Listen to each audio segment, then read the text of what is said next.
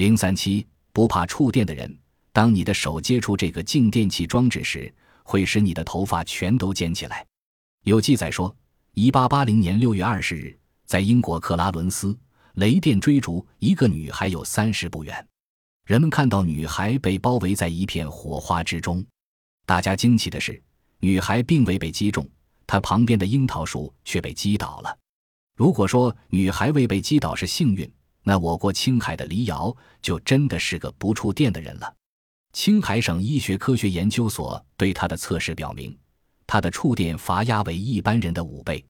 除脸和颈部外，其他部位均可承受三百五十伏以内的电压，所以她可以毫不在乎地接触二百二十伏特的通电的电线。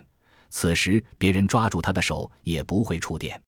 科学工作者的初步解释是，黎瑶之所以不触电，是由于他患有无汗症，缺乏赖以导电的电解液的缘故。